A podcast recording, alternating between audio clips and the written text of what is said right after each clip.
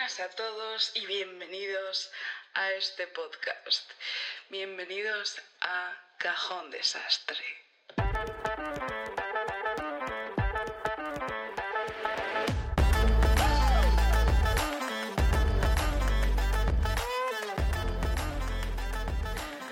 Buenas a todos y bienvenidos de nuevo a Cajón Desastre.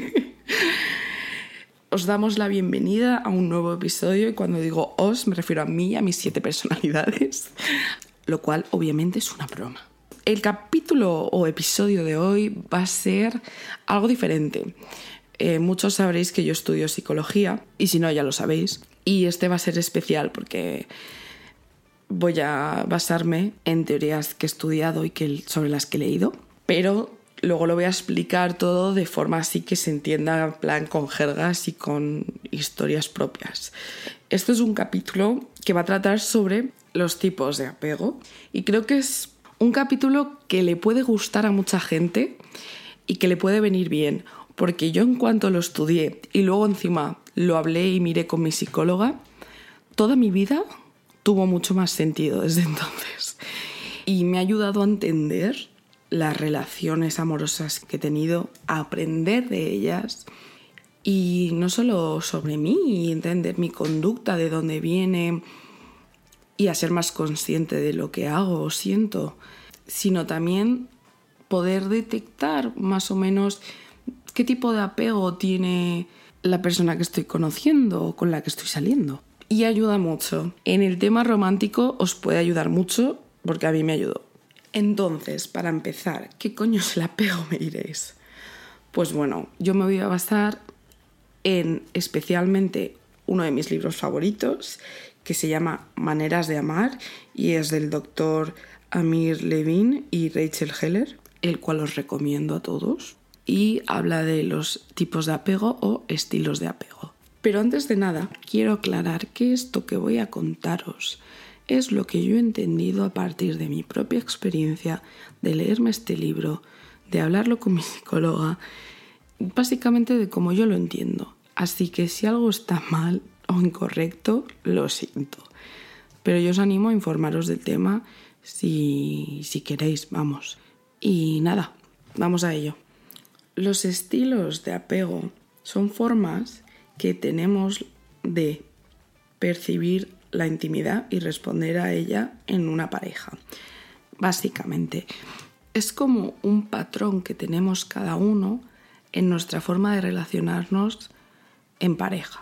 A mí, curiosamente, me recuerda al horóscopo, porque el horóscopo te da ciertos signos según los cuales tenemos ciertos rasgos, cualidades, y los estilos de apego es como eso, es como un patrón de conductas, cosas que solemos hacer o sentir, pero en este caso en pareja. Dicho esto, es importante tener en cuenta de que no todos tenemos que ser uno al 100% y que se puede cambiar y aprender, porque yo lo he hecho. Teniendo ahora vosotros claro que los estilos de apego son patrones de conducta en una pareja, os los voy a explicar aquí según el libro. Principalmente presentan tres estilos de apego.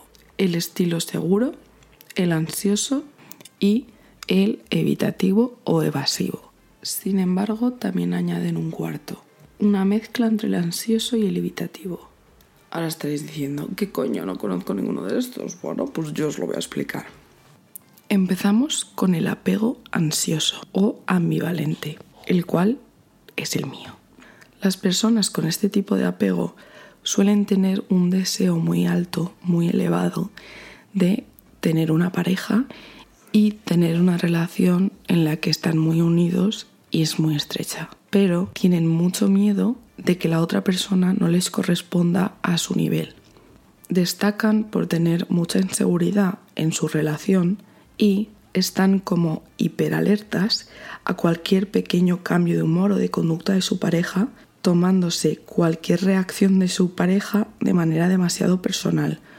Son personas que se disgustan con facilidad, que los problemas de pareja los viven muy intensamente y negativamente. En resumen, os voy a hablar de mi caso. Yo soy una persona bastante insegura y ansiosa y cuando estoy conociendo a una persona me preocupo muchísimo por la relación, por si hay algún cambio en cómo me trata o cómo me habla y cualquier problemilla así me pone fatal y suelo tener conductas compulsivas de perseguir al otro. Si noto algún cambio estoy ahí en plan, ¿qué te pasa? ¿Qué te pasa? Y lo que he aprendido sobre todo es que todos tenemos nuestros días, entonces hay que estar más tranquilo y tener en cuenta que si tu pareja te devuelve la seguridad y te cubre tus necesidades, no tienes razón por la que preocuparte.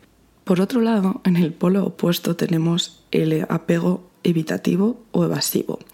Son personas que le dan muchísima importancia a conservar su independencia y ser autosuficiente, tanto que a menudo prefieren la autonomía a la intimidad. Es decir, estas personas que han crecido de forma que se han valido por sí mismos de forma muy independiente y les da miedo depender de otros, especialmente emocionalmente. Por ello les cuesta mucho intimar en sus relaciones amorosas. Son personas que no se sienten cómodas ante un exceso de proximidad y son más distantes a diferencia del ansioso, no se preocupan tanto por la relación a nivel emocional, ni tienen tanta ansiedad o inseguridad ante un rechazo, aunque sí que les cuesta abrirse a los demás. Y no es raro que muchos de sus amigos o de la gente de su entorno se quejen porque pongan distancia emocional. Son personas que ante cualquier signo de control o invasión de su territorio se ponen muy a la defensiva. En otras palabras, todos mis ex. Entonces, como veréis, hay muchas diferencias entre el apego ansioso y el evitativo. Yo pienso que son como el yin y el yang.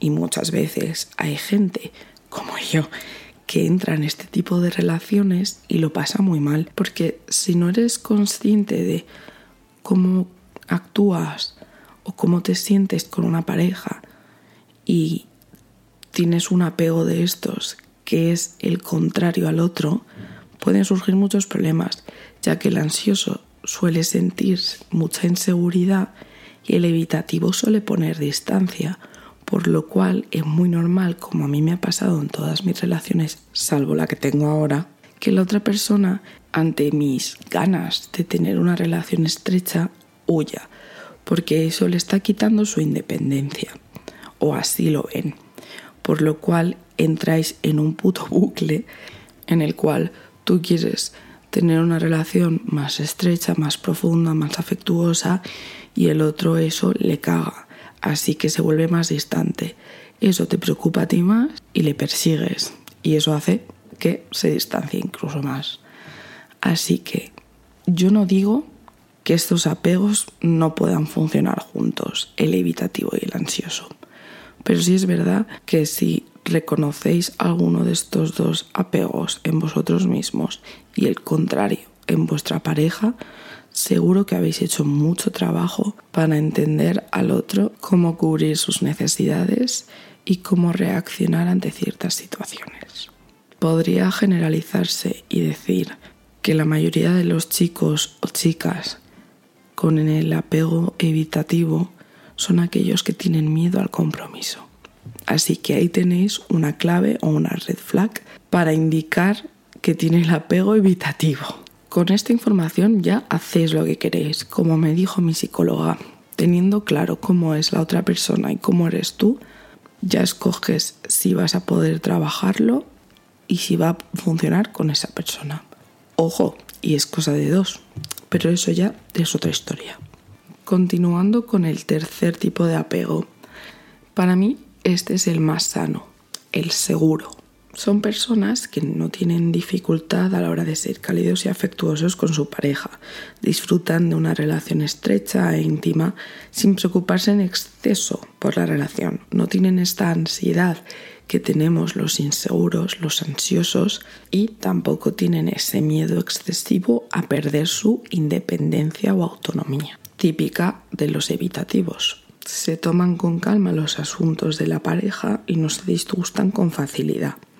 Saben comunicar sus necesidades y sentimientos y se le da muy bien interpretar las señales de su pareja y responder a ellas.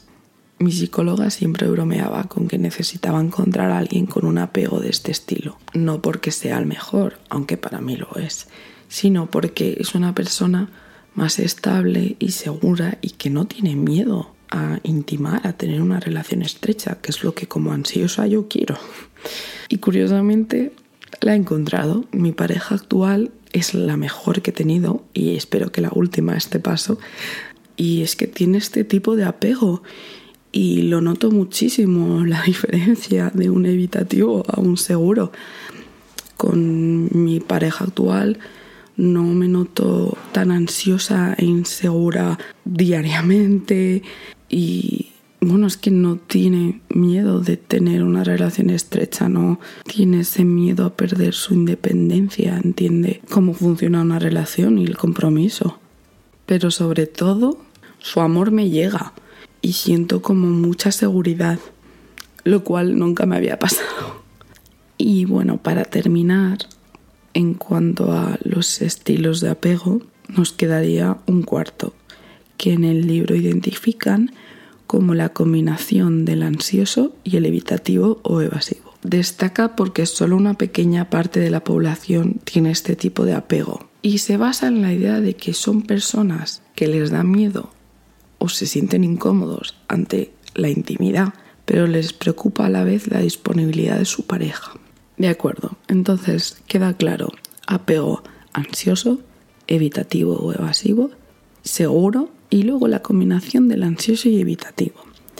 Espero haberlo explicado de la forma más sencilla y que se haya entendido y me encantaría que ahora todos podáis estar pensando en personas que conocéis y por qué estilo de apego tiran.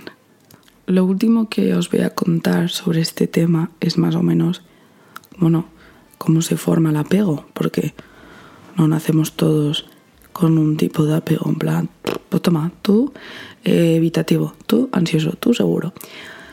Generalmente, como todo en la vida, tiene un valor biopsicosocial, es decir, que influyen muchos factores.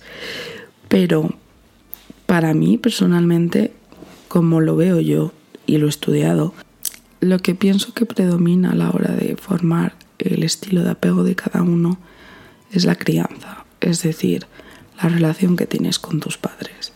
Y si de pequeño te han cubierto tus necesidades o no. Es decir, en un apego seguro encontraríamos a un niño cuyos padres han estado atentos, sensibles y disponibles cuando los necesitaba en un apego ansioso han estado de forma errática, es decir, a veces sí, a veces no. En el apego evitativo han dejado que el niño se críe con más independencia y autonomía. Digo niño porque las primeras etapas de vida son las que más influyen, pero en general es toda tu historia de aprendizaje. Realmente hay situaciones en las que las puedes ver muy claro un chico que nace en una familia en la que los padres se divorcian cuando es joven, no le hacen mucho caso y le enseñan la importancia de la autonomía y de la independencia y esos valores fríos de ser un tío fuerte y valerte por ti mismo son muy comunes y eso puede desarrollar un apego evasivo o evitativo. De hecho, me interesaría mucho recibir vuestro feedback sobre aquellos que habéis estado con tíos heteros que la mayoría suelen ser evitativos o evasivos. Y mi teoría es que les han inculcado una serie de valores según los cuales tienen que ser un macho fuerte y valerse por sí mismo. Por lo cual, depender sobre todo emocionalmente de una persona está fuera de su alcance. Y todo lo que tenga que ver con eso les da miedo. Pero lo dicho, como todo en la vida depende de muchas cosas. Así que no os estoy dando una guía de 100% cómo leer a la gente, porque eso no existe. Pero aún así sí que os recomiendo este libro porque está muy guay, te lo explican muy bien, te ponen ejemplos e incluso un cuestionario para que puedas saber igual cuál es tu apego si es que con este episodio no te ha quedado claro. Como ya he dicho, no tenéis por qué cumplir todos los requisitos de un apego, esto es solo una teoría y es como un patrón de conducta, un estilo de, de ser ante las parejas. Por otro lado, chicos, si queréis saber más sobre el apego infantil, os recomiendo pedirme los apuntes de psicología evolutiva de primero de carrera o buscar información en internet que seguro que lo hay. O podéis dejar algún comentario con alguna pregunta para que responda en otro episodio. Quiero que quede claro que he explicado la teoría en base al libro y que podéis informaros en muchas plataformas si queréis. Es más, recomiendo el Instagram de una amiga, compañera psicóloga que se llama arroba a tu salud mental.